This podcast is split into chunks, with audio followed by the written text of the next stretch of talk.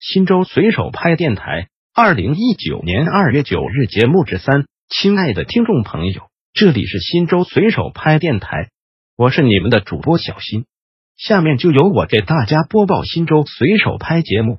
您也可以关注新州随手拍微信公众号 pp 零三四零零零，或者进入新州随手拍官网。www 点零三四零零零点 gov 点 cn 反映问题，互动交流。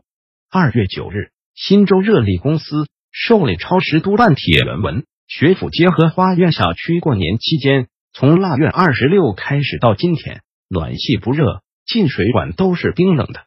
希望有关部门过问一下。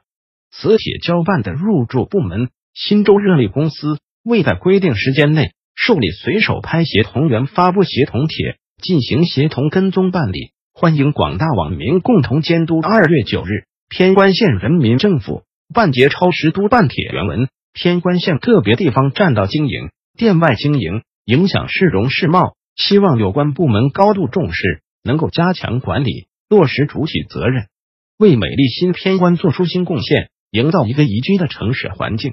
此帖交办的入驻部门。偏关县人民政府未能在规定时间内办结随手拍协同员发布协同帖，进行协同跟踪办理，欢迎广大网民共同监督。新州随手拍电台本条节目已播送完毕，感谢您的收听，再见。